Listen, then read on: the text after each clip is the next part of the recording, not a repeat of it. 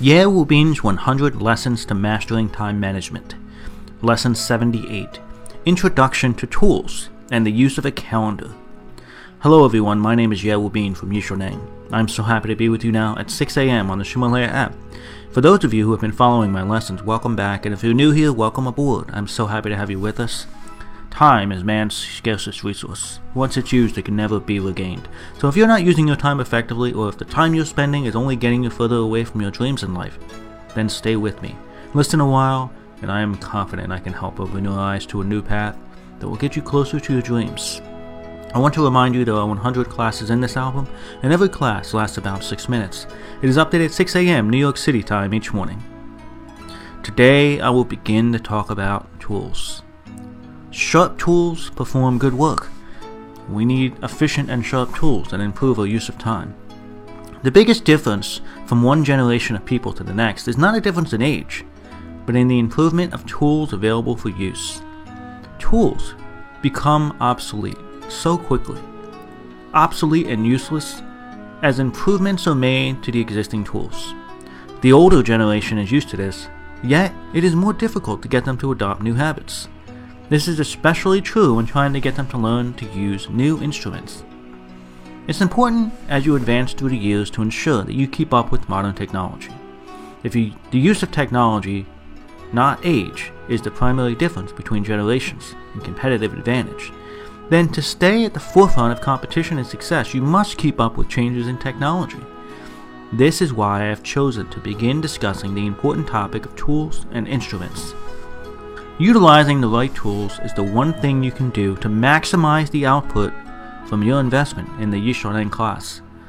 Over the past three years, I've taught over 300 Yixiaoneng courses in over 30 cities in China.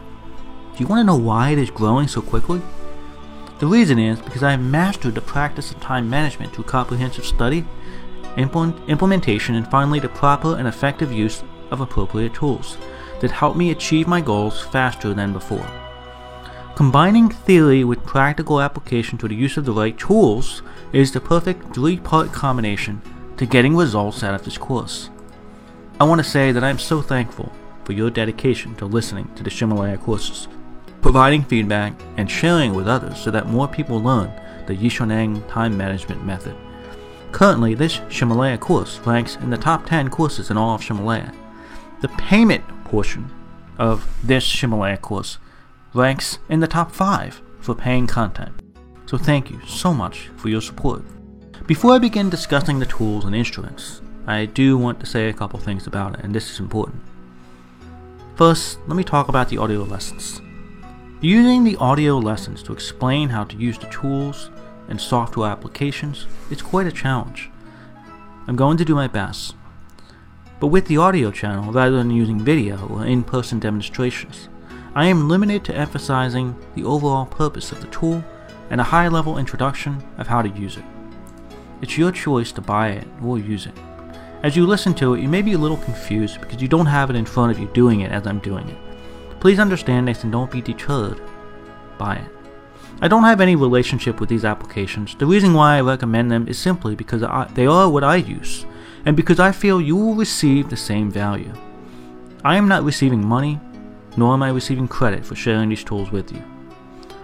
The second thing I want to say is about the Apple company. In all of the Yixiaoneng classroom courses over the past three years, I have asked my students to bring an iPhone to the classes.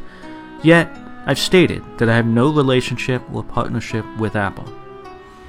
It's possible that other phones or technologies could work just as well as the iPhone, but it just so happens that of all the tools I tried, the iPhone and the other tools that I recommend were the best. I have not had enough time to study all of the other systems, so I take many of my examples from the Apple system. Nevertheless, many of the apps and tools and software that I use don't just exist on the Apple devices, so you may be able to use them on your own devices if they are not Apple. Nevertheless, I must say that my examples and demonstrations will mostly use Apple products. I'll do my best to explain which non-Apple platforms the tools I recommend are available on, but I don't use many other applications, so I may not know all of them. I'm saying all of this now because if you feel this content would not be worthwhile to you, then I invite you to skip the next 10 lessons or so which will cover these topics. I'm truly sorry, and I hope in the future to expand these topics to include other devices that I do not inconvenience you. I say all of this to ensure that you gain the most value out of this course for your time. I don't benefit, personally, I don't benefit at all unless you benefit, so I don't want to waste your time. This is truly why I want to make sure that I share this information with you before we begin.